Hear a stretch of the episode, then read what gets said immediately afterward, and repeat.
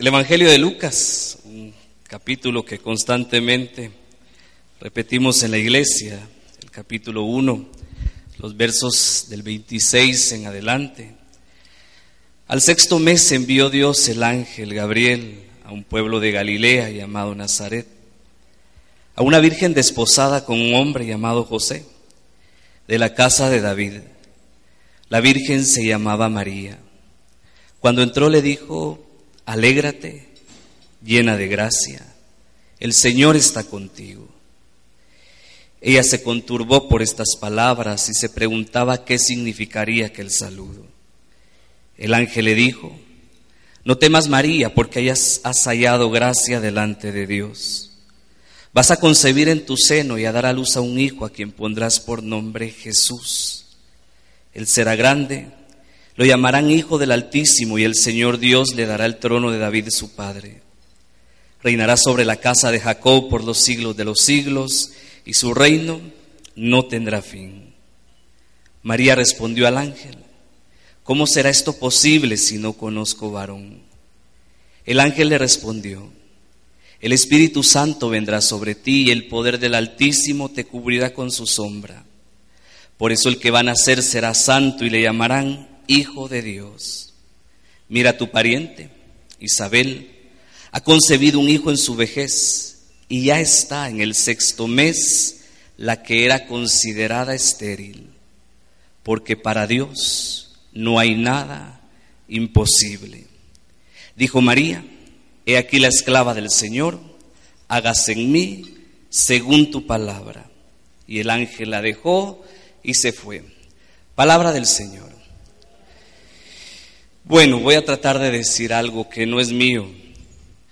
Tuve la gracia y la bendición de tener un padre espiritual al que le debo mi devoción, mi fe y en buena parte mi conocimiento sobre María. El padre Varela, un mariólogo español que junto con Gabriel Roschini, que fue el mariólogo más importante de Pío XII, Colaboró con él para fundar lo que hoy es el Instituto Pontificio de Mariología en Roma. Así que a la luz de estos dos grandes maestros de vida espiritual, quiero decir algo para entender. Una frase que como ya nos dijeron al principio, salió del corazón del Papa Francisco. Y entender realmente qué significa esto, de donde está María, no entra el diablo. Yo creo que la frase se explica por sí sola, porque para que no entre, alguien tiene que estar. Y ese estar, ¿qué significa en la vida de un cristiano? San Luis de Montfort, que probablemente es uno de los santos más marianos de los últimos cuatro siglos de la historia de la iglesia, decía esto, que todo lo tenemos que hacer por María, con María y en María. Esto solo es el eco de la voz de la iglesia que en cada liturgia nos dice esta frase, por Cristo, con Cristo y en Cristo. Resaltar estas dos expresiones para entender algo desde el principio. María es una criatura. Y por aquí hay que empezar, por eso he leído el texto bíblico del Evangelio de Lucas el capítulo 53 de la Constitución dogmática sobre la Iglesia, en la Lumen Gentium, la Iglesia dice esto, María ha sido redimida de manera prominente en previsión a los méritos de su Hijo. Cuando la Iglesia dice que María ha sido redimida por los méritos de Jesús, la iglesia nos recuerda que María en su ser de criatura también vivió la redención de Cristo, solo que la vivió antes que todos nosotros.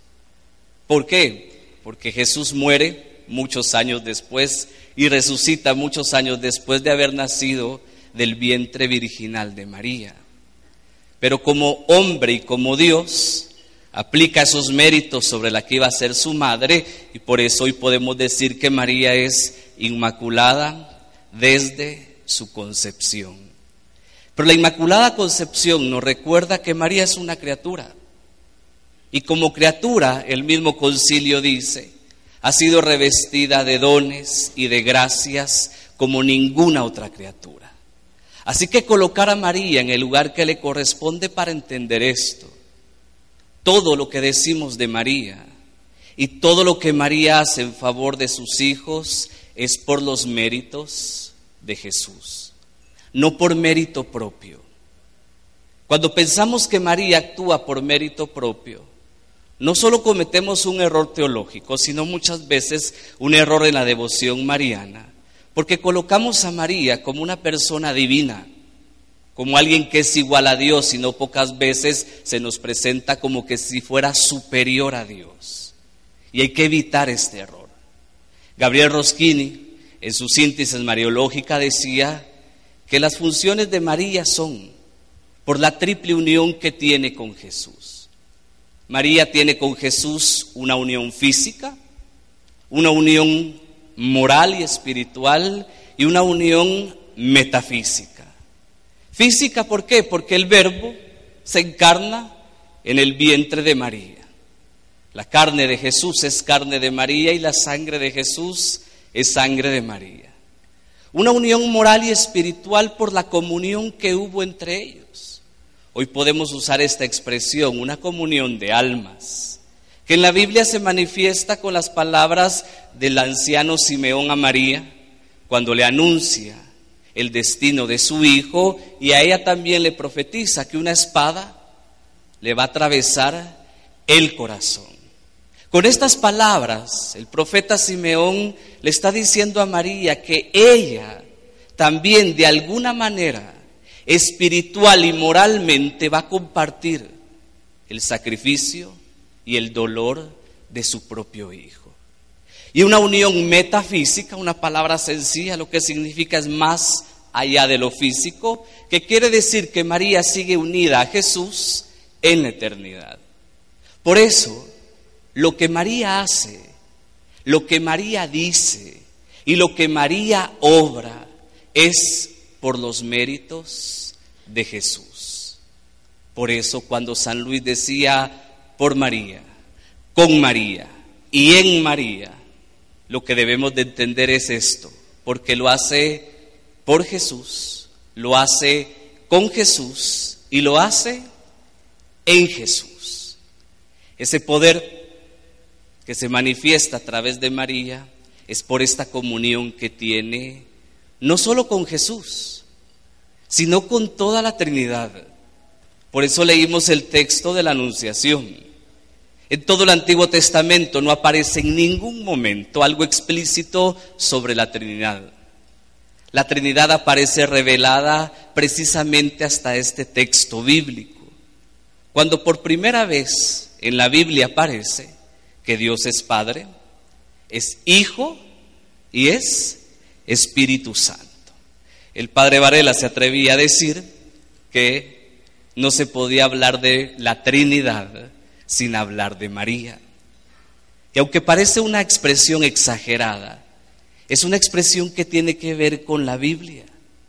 No podemos pensar en la Trinidad sin pensar en María por este hecho. A la primera que se le reveló la Santísima Trinidad fue a María. La primera que adoró el misterio trinitario fue María. Y la primera llena de la gracia de la Santísima Trinidad es María. Así que María actúa, actúa por obra y gracia de la Santísima Trinidad. Cuando decimos que donde está María no entra el diablo, entonces hay que entender esto, que donde está María, sí, sí y solamente sí tiene que estar el Padre, el Hijo y el Espíritu Santo. Tenemos que vivir como María la experiencia trinitaria, porque es Dios con su poder quien expulsa al demonio. Y en esto consiste la vida espiritual, hermanos, en tener amistad con Dios, en tener comunión con Dios y en vivir esta experiencia trinitaria y esta la buena noticia a la que todos tenemos acceso. Y lo tenemos por nuestro bautismo. El día que fuimos bautizados, el misterio de la Trinidad habitó nuestra alma. Los padres de la iglesia decían que inhabitaba en nuestra alma. Así como María es llena de la Trinidad, así nosotros también somos llenos de la Trinidad el día que somos bautizados.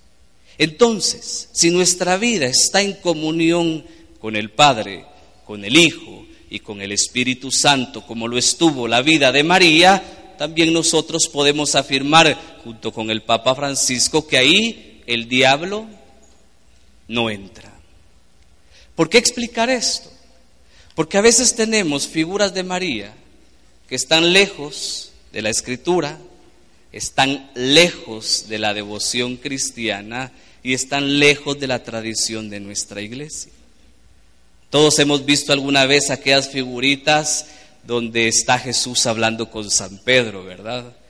Y de repente hay gente entrando por atrás. Y Pedro le pregunta a Jesús si eso, y Jesús le responde, es que son cosas de mi madre. Como que María entra a la gente por la puerta trasera del cielo. Miren, no sé si es herejía o es tontería, porque eso no existe. Primero, Pedro no está cuidando el cielo, empecemos por eso, pero la figura se entiende. No, María no entra a nadie por la puerta trasera. Porque si creemos eso, nada más lejos de la verdad.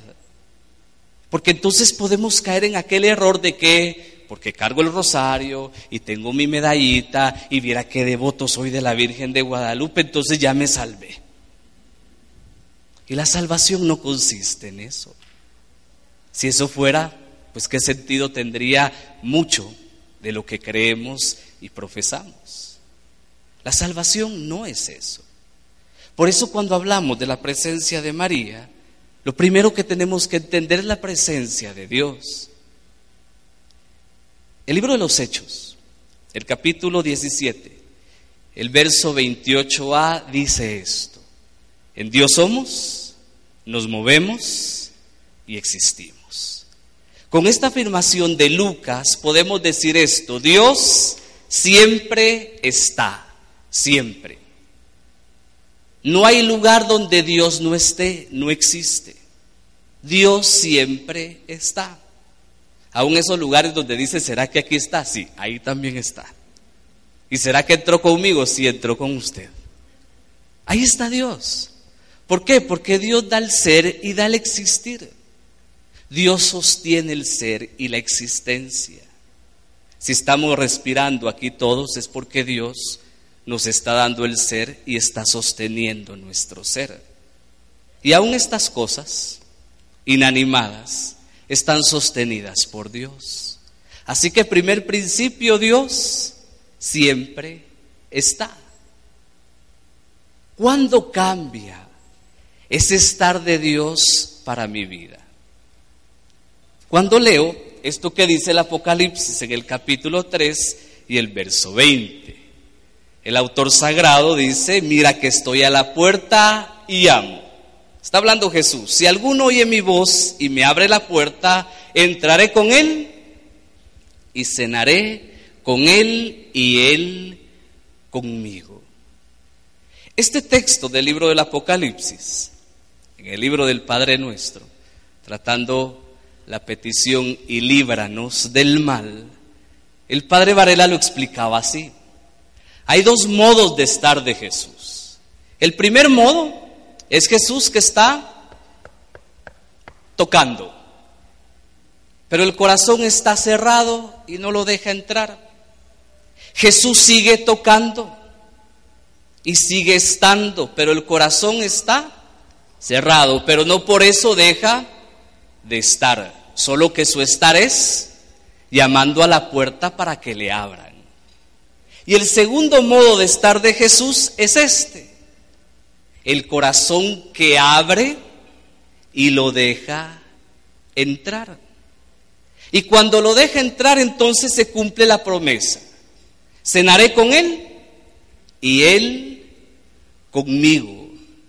Y aquí es donde se hace viva la promesa de Jesús que según el Evangelio de Mateo fue la última que el Señor dio. Y yo estoy con ustedes todos los días hasta la consumación del mundo. ¿Cuál es la diferencia en los dos modos de estar de Jesús? Uno, el corazón está cerrado y otro, el corazón está abierto. Lo mismo podemos decir de María. Y yo creo que el testimonio que me antecedió lo describe muy bien. La obra comenzó cuando el corazón se abrió a la presencia de Dios y a la presencia de María. O sea que si yo quiero vivir esta frase del Papa en mi vida y en mi familia, tengo que comenzar por esto, por abrir el corazón, dejar que Dios esté, que María esté, para que se cumpla lo que dice el Papa, para que el diablo no entre. Se recuerdan que una vez Jesús enseñó esto, cuando un demonio sale, de repente regresa, se da cuenta que la casa está barrida, limpia, ordenada, pero se da cuenta de algo más. Las puertas están abiertas y la casa está vacía. Y dice Jesús va, llama a siete amigos peores que él y ¿qué hace? regresa a donde vivía antes. Y esta persona, dice Jesús, es peor que lo que era antes. Con esta expresión bíblica Jesús también nos enseña esto. La casa tiene que estar llena. Dios tiene que estar llenando la casa. La Trinidad tiene que estar llenando la casa para que cuando el demonio llegue no encuentre una casa vacía. Y con esto debemos de comprender dos cosas. Si Dios siempre está, mi corazón debe de tener dos actitudes. La primera es tener conciencia. Yo debo de tener conciencia de que Dios siempre está. Y de esto se trata la oración. Porque hay gente que piensa, si Dios siempre está, ¿para qué voy a orar? Si Dios siempre está, ¿para qué me voy a recordar de Él si siempre está? Claro que Dios siempre está, pero mi conciencia se tiene que despertar a la presencia de Dios. Y para eso la oración, para eso son los sacramentos, para eso son las devociones, para eso la meditación de la palabra de Dios, para que yo tome conciencia de la presencia de Dios. Y teniendo conciencia, viva este otro requisito. Tenga voluntad de abrirle la puerta y dejar que Dios entre.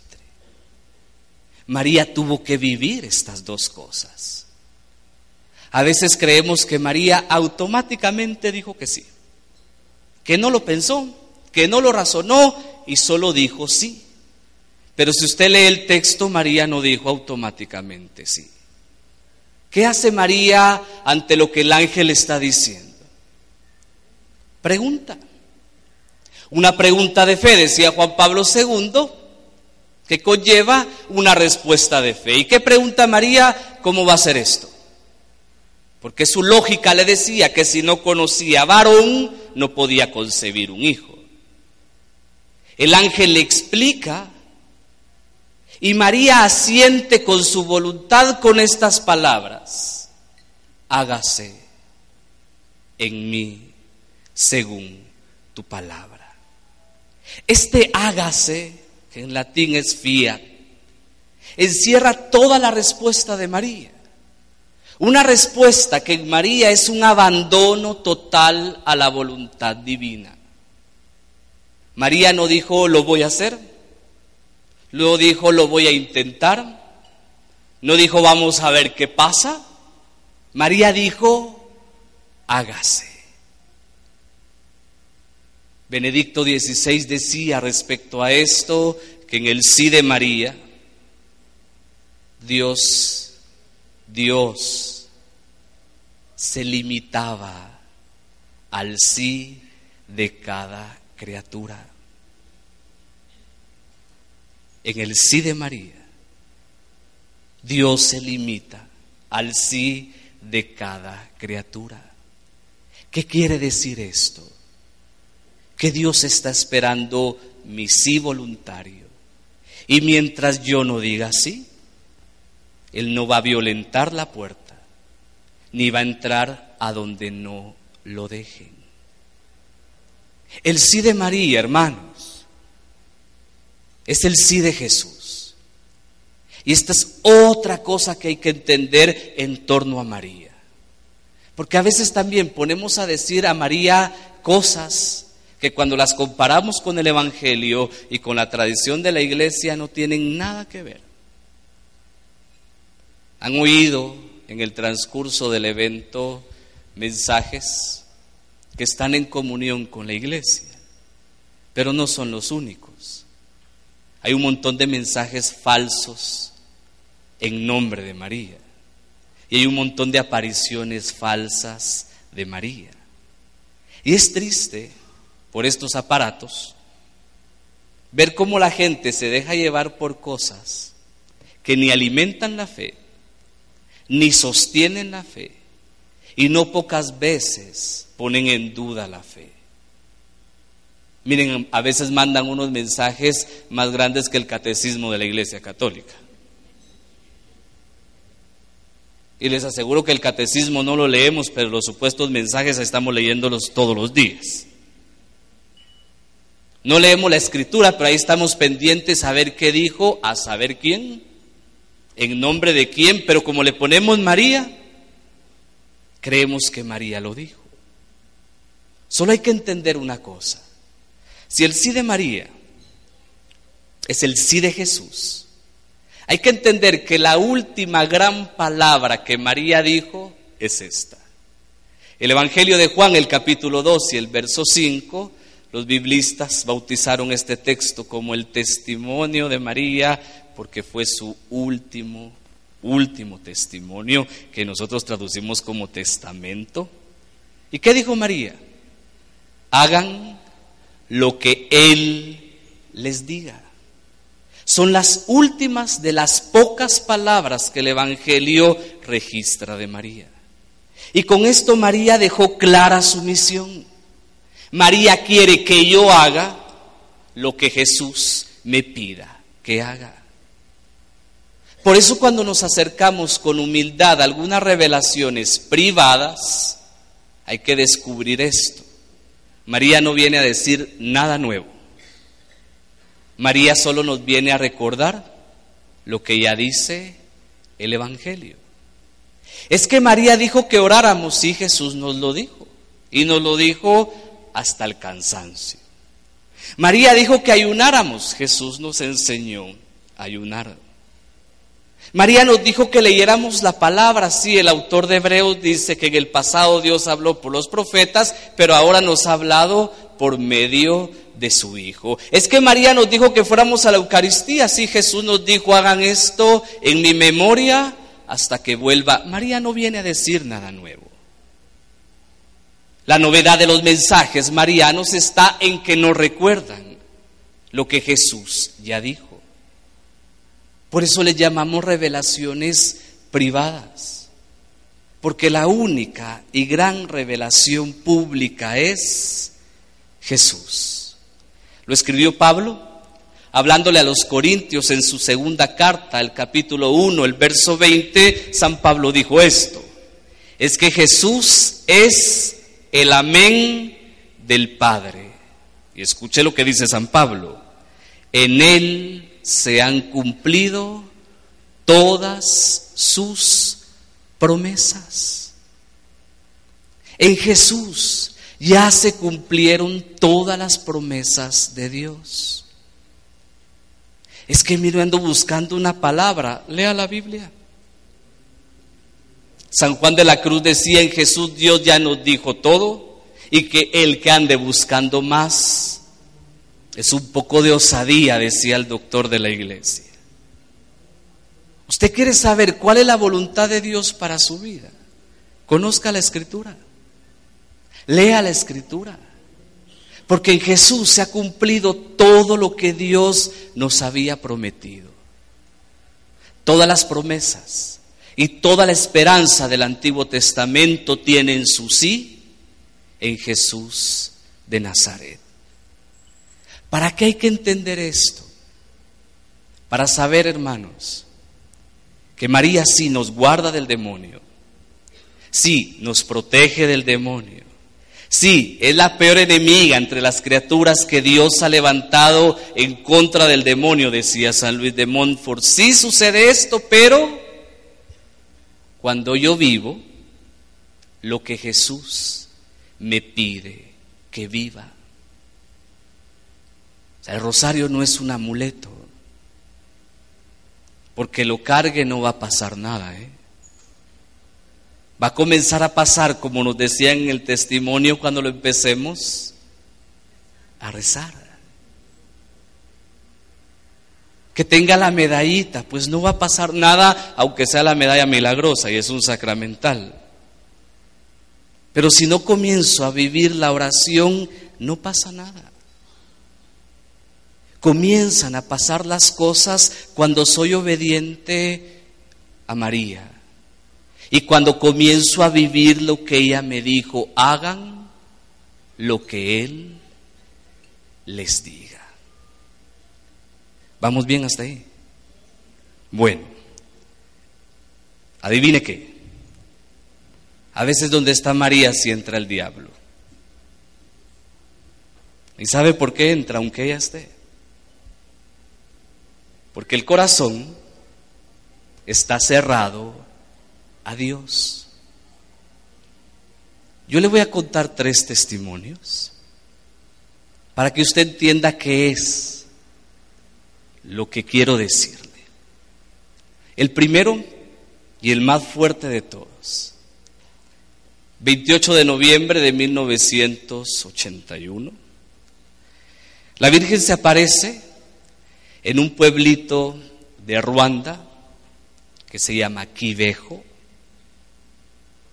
a una niña, tenía 16 años Alfonsín en ese momento, le habla y la Virgen le dice, soy la madre del verbo encarnado.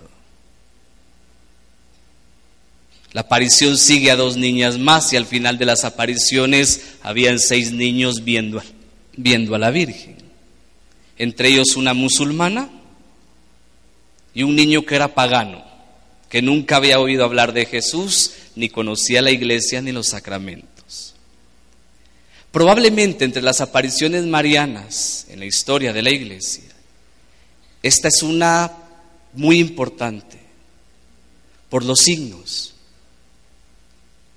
Toda una nación rezó con la Virgen Toda una nación vio prodigios visibles del cielo. Toda una nación muchas veces escucharon la voz de Jesús y de María. Una nación entera rezaba con la Virgen. Pero pasó algo. Las apariciones duraron ocho años. Y en un mensaje la Virgen dijo esto, abra el corazón. En este país no se han perdonado. Recuerden, dijo la Virgen, que una semilla de rencor, el diablo la convierte en un árbol de odio. Ahí estaba la Virgen, bajaba, oraba con el pueblo, pero al pueblo se le había olvidado algo importante, perdonar. ¿A qué se refería la Virgen? Ruanda tenía dos tribus dominantes, los Hutus y los Tutsis. Una colonia francesa que trataba bien a unos y mal a los otros y que sembró rencor en la gente, uno en contra de los otros. A pesar de eso, las dos tribus se unieron, fundaron una sociedad, se casaron entre ellos, pero pasó algo. La última visión que los niños tuvieron, algunos escritores dicen que duró ocho horas, otros dicen que duró cinco horas. Lo que sí sabemos es que la mayoría de gente que estaba ahí no soportó verlos y se fue. Los niños lloraban, gritaban, se retorcían de dolor y después contaron que habían visto todo el país lleno de sangre, que habían visto cadáveres por todos lados y habían muertos decapitados a la orilla del camino. Nadie hizo caso y a principios del año 90 se desató un genocidio que duró 91 días y que en 91 días dejó un millón de muertos.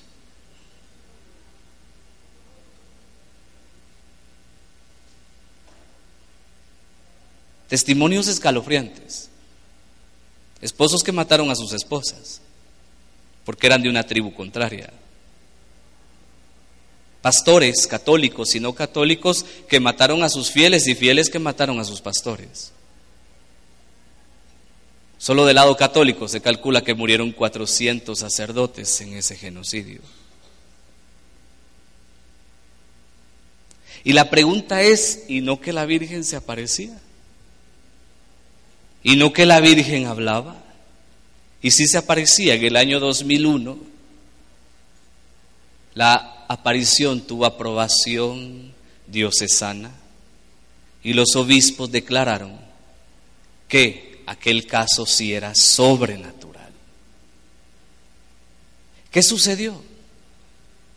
Si la Virgen estaba, pero a la gente le faltó lo más importante, perdonar.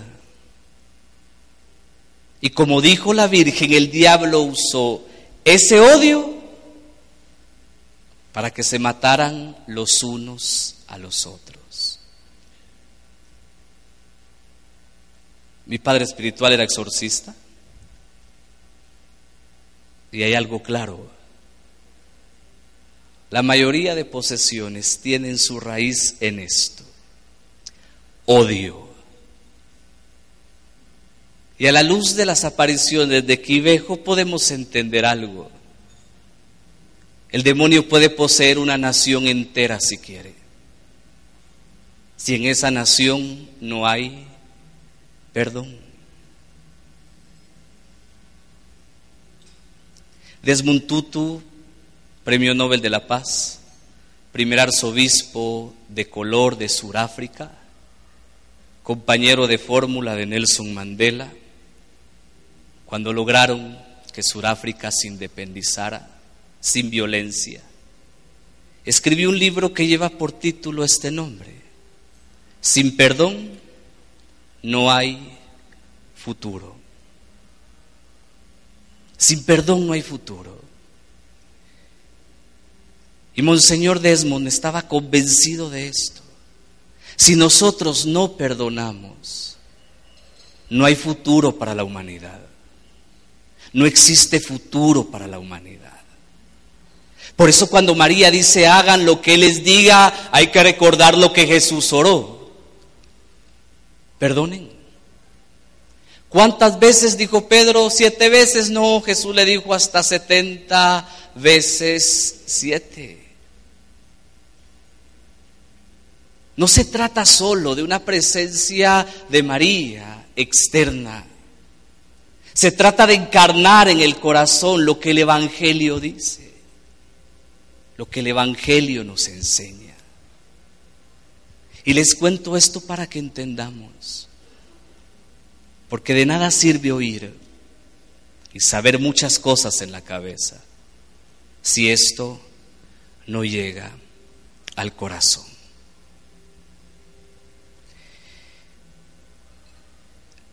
La primera vez que yo estuve en Roma, yo sé que lo están grabando, pero lo voy a decir, a mí Roma no me gustó. Me pareció algo sin sentido. ¿Por qué? Porque uno va buscando un lugar de oración, por lo menos. Pero resulta que la grandiosa Basílica de San Pedro lo más que sirve es para tomar fotos en algunos lugares. No en todos porque el flash arruina las pinturas. Así que aquellos tres días fue un poco decepcionante. Estaba con un grupo de religiosas, había estado en un retiro de silencio en Tenerife por dos semanas y creo que Dios me quería enseñar algo. El último día quisiera conocer Trefontane, donde se cree que murió Pablo, donde lo decapitaron y la tradición dice que la cabeza rebotó. No es cierto, eso lo dice la tradición, no sabemos si así fue. Y de los tres golpes que dio brotaron tres fuentes. Hay una abadía benedictina que cuida el lugar. Y cuando yo me bajé del bus, antes de entrar a la abadía vi que había una colinita pequeña y le digo a la hermana, podemos entrar y ella me dijo, sí, entremos. Es algo subjetivo lo que les voy a contar, ¿eh? Por favor, tengan claro esto, es muy subjetivo. Cuando yo entré a aquel lugar, literalmente sentí que entraba a una dimensión distinta. Venía de ver las grandes basílicas de Roma, de ver un montón de gente, pero ahí había algo distinto, se sentía algo distinto. Lo primero que yo le pregunté a la hermana fue, ¿y aquí qué hay? Y me contó una historia. Allá por el año 47, un predicador protestante se dedicó a hacer una sola cosa en toda Italia, a predicar en contra de la Virgen y en contra de la iglesia. Un hombre no muy letrado, no muy formado, pero que se sabía dos, tres cosas, como algunos ahora y las decía muy bien. Una tarde, en abril de ese año, cuentan que llegó a esa colinita a preparar su próximo sermón en contra de la Virgen y de la iglesia y sucedió algo. La Virgen se le apareció y se le apareció con una Biblia en la mano y le dijo, soy la Virgen de la revelación. Le llama la atención y sin que se hubiera proclamado el dogma de la asunción, la Virgen le habló de cómo había sido asunta al cielo. El hombre se convirtió, ingresó a la iglesia católica, y aunque la iglesia no ha proclamado esta aparición como verdadera, Juan Pablo II consagró aquella colinita a la Virgen porque es un lugar de oración, no hay un santuario como en los demás lugares, una capilla muy sencilla, pero con dos signos bien grandes. Siempre hay gente rezando y la pequeña cueva que está atrás de la gruta donde se cree que la Virgen se apareció, está llena de testimonios, sillas de ruedas, cascos de motos, timones de automóviles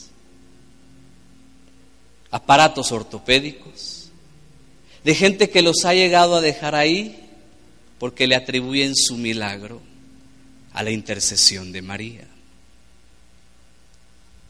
Regresé varias veces después a Roma y si me gustó, no se preocupe, pero aquella vez no me gustó.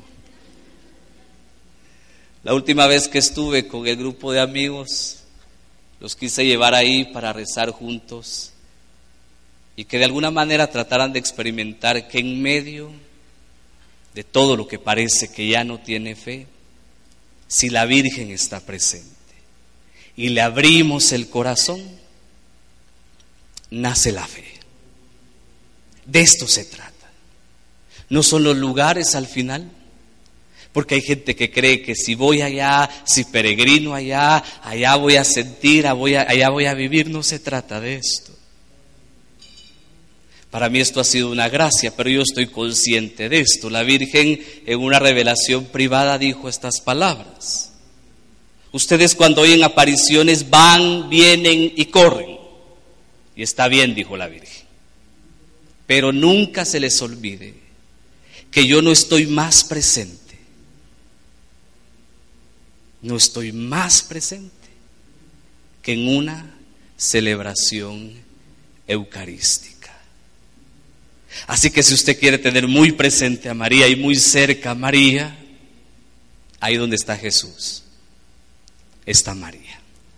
Amén. Muy bien. Y tercer testimonio. Yo hace mucho tiempo hablé de Ruanda. Eh, ahí están unas conferencias grabadas al final donde trato todos estos temas. Pero la primera vez que yo regresé de Medugori, me interesó más el tema por esto. Porque aunque Ruanda me interesó hace años, no me había tocado el corazón hasta que descubrí lo que había pasado alrededor de las apariciones. Que donde está María el diablo no entra, si no entra. Y si está, este es el tercer testimonio, ¿eh? el tercero, perdón, se va. Si le abrimos el corazón. Hay una mística que yo quiero mucho. Es una mística francesa, está en proceso de beatificación, se llama Marta Robin. Marta Robin vivió casi toda su vida postrada en una cama, alimentándose casi solo de la Eucaristía y viviendo los estigmas del Señor. Y Marta Robin era un alma víctima, como el Padre Pío y como el cura de Ars, que ya se los mencionaron aquí. Por favor, cuando escucho esos testimonios, no se asuste, a usted no le va a pasar eso. No, esas son almas que Dios ya manda, pero directamente para eso, para pelear contra el demonio. Y Marta Robin era una de ellas.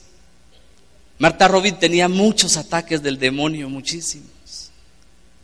Pero uno de sus diarios ella escribía,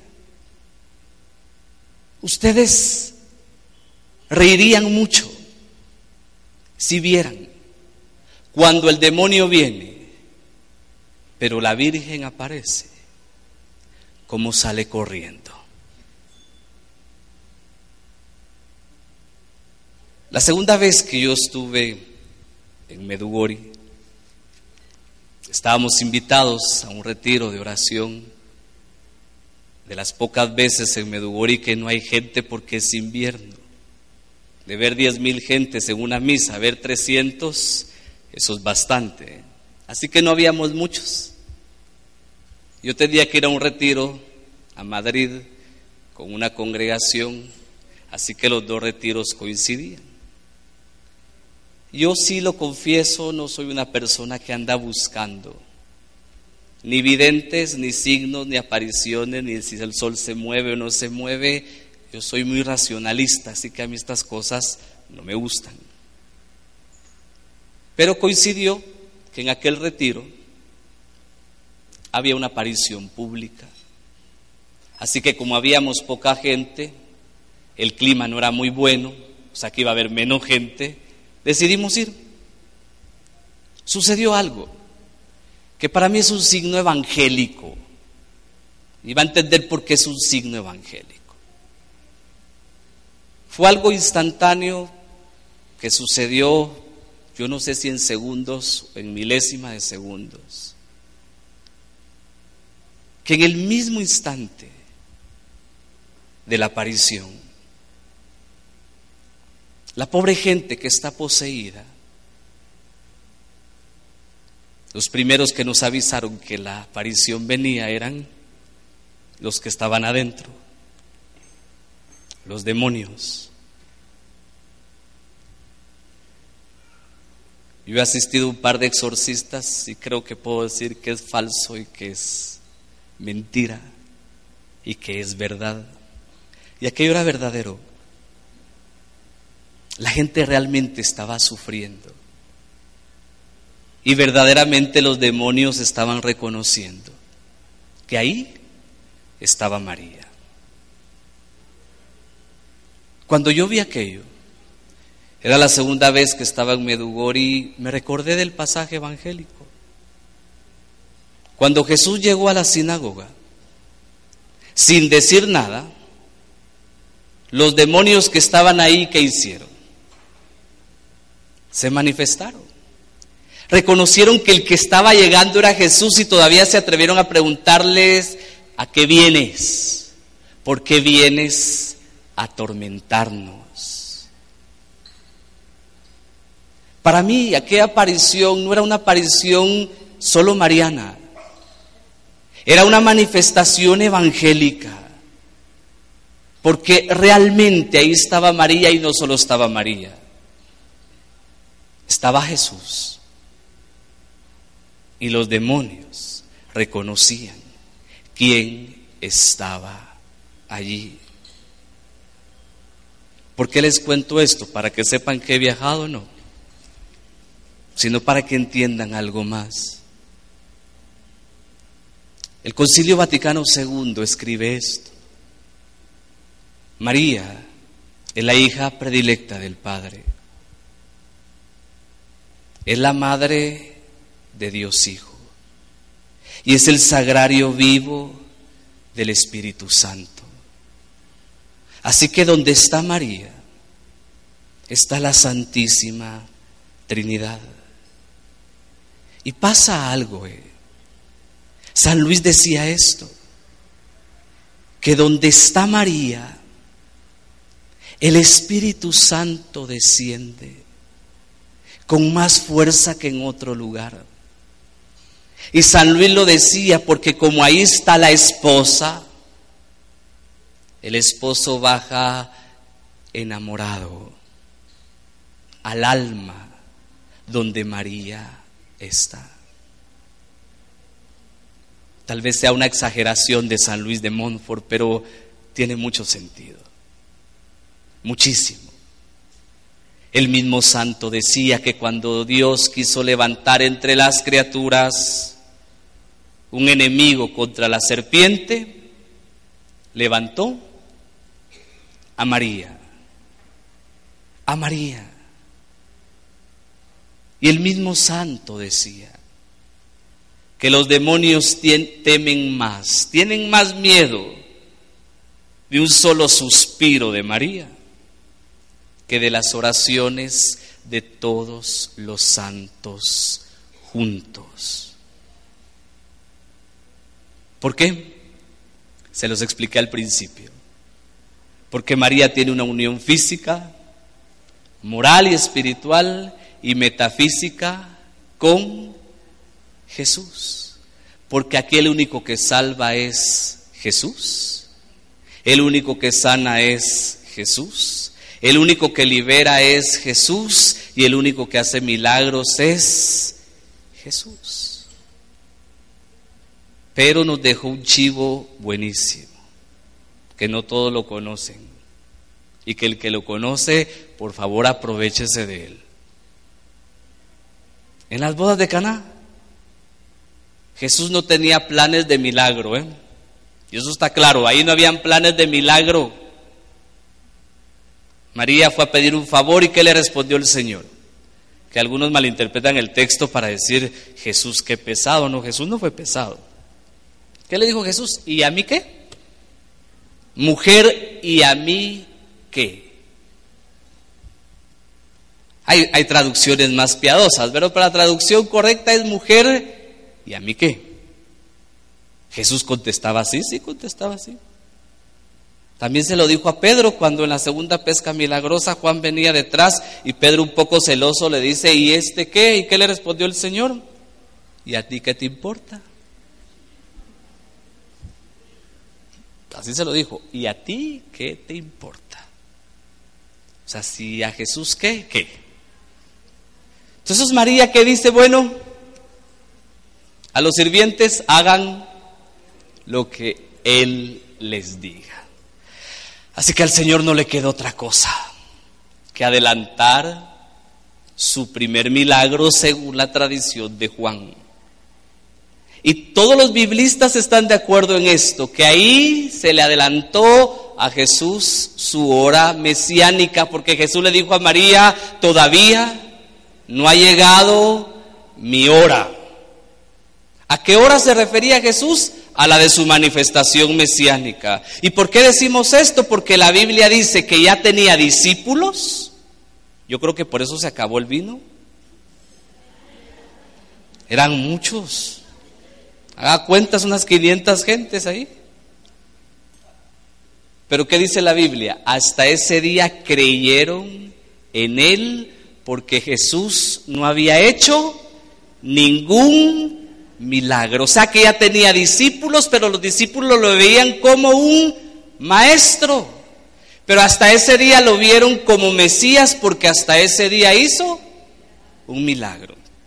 Así que aquí está el chivo. Si el milagro no ha llegado, pídale a María que se lo adelante, así como se lo adelantó a aquellos esposos de aquella boda. ¿Y qué tal? Si María adelanta el milagro. Amén. Oramos. Por favor, oramos. Y le pedimos al Señor, por la intercesión de María, que nos ayude, que nos alcance las gracias que necesitamos y lo más importante, que nos libre de las acechanzas y de las insidias del demonio. Como quiera, de pie, sentados, lo hacemos en el nombre del Padre, del Hijo y del Espíritu Santo. Amén. Le voy a invitar a que cierre sus ojos.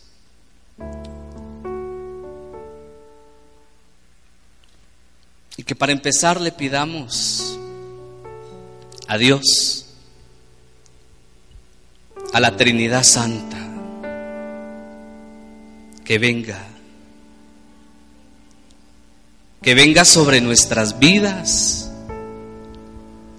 y que obre en nosotros la misma obra que hizo en María,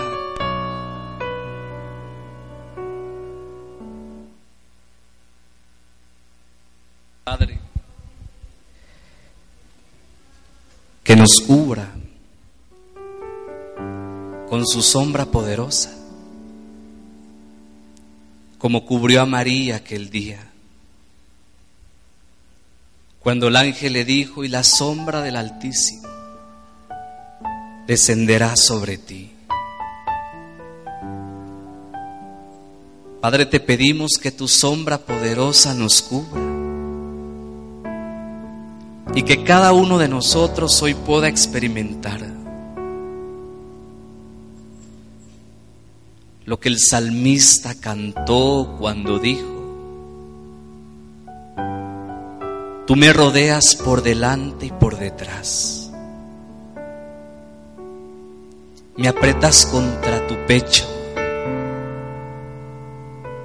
y siento como tu mano poderosa me sostiene. Padre, rodéanos. Rodéanos por delante y por detrás.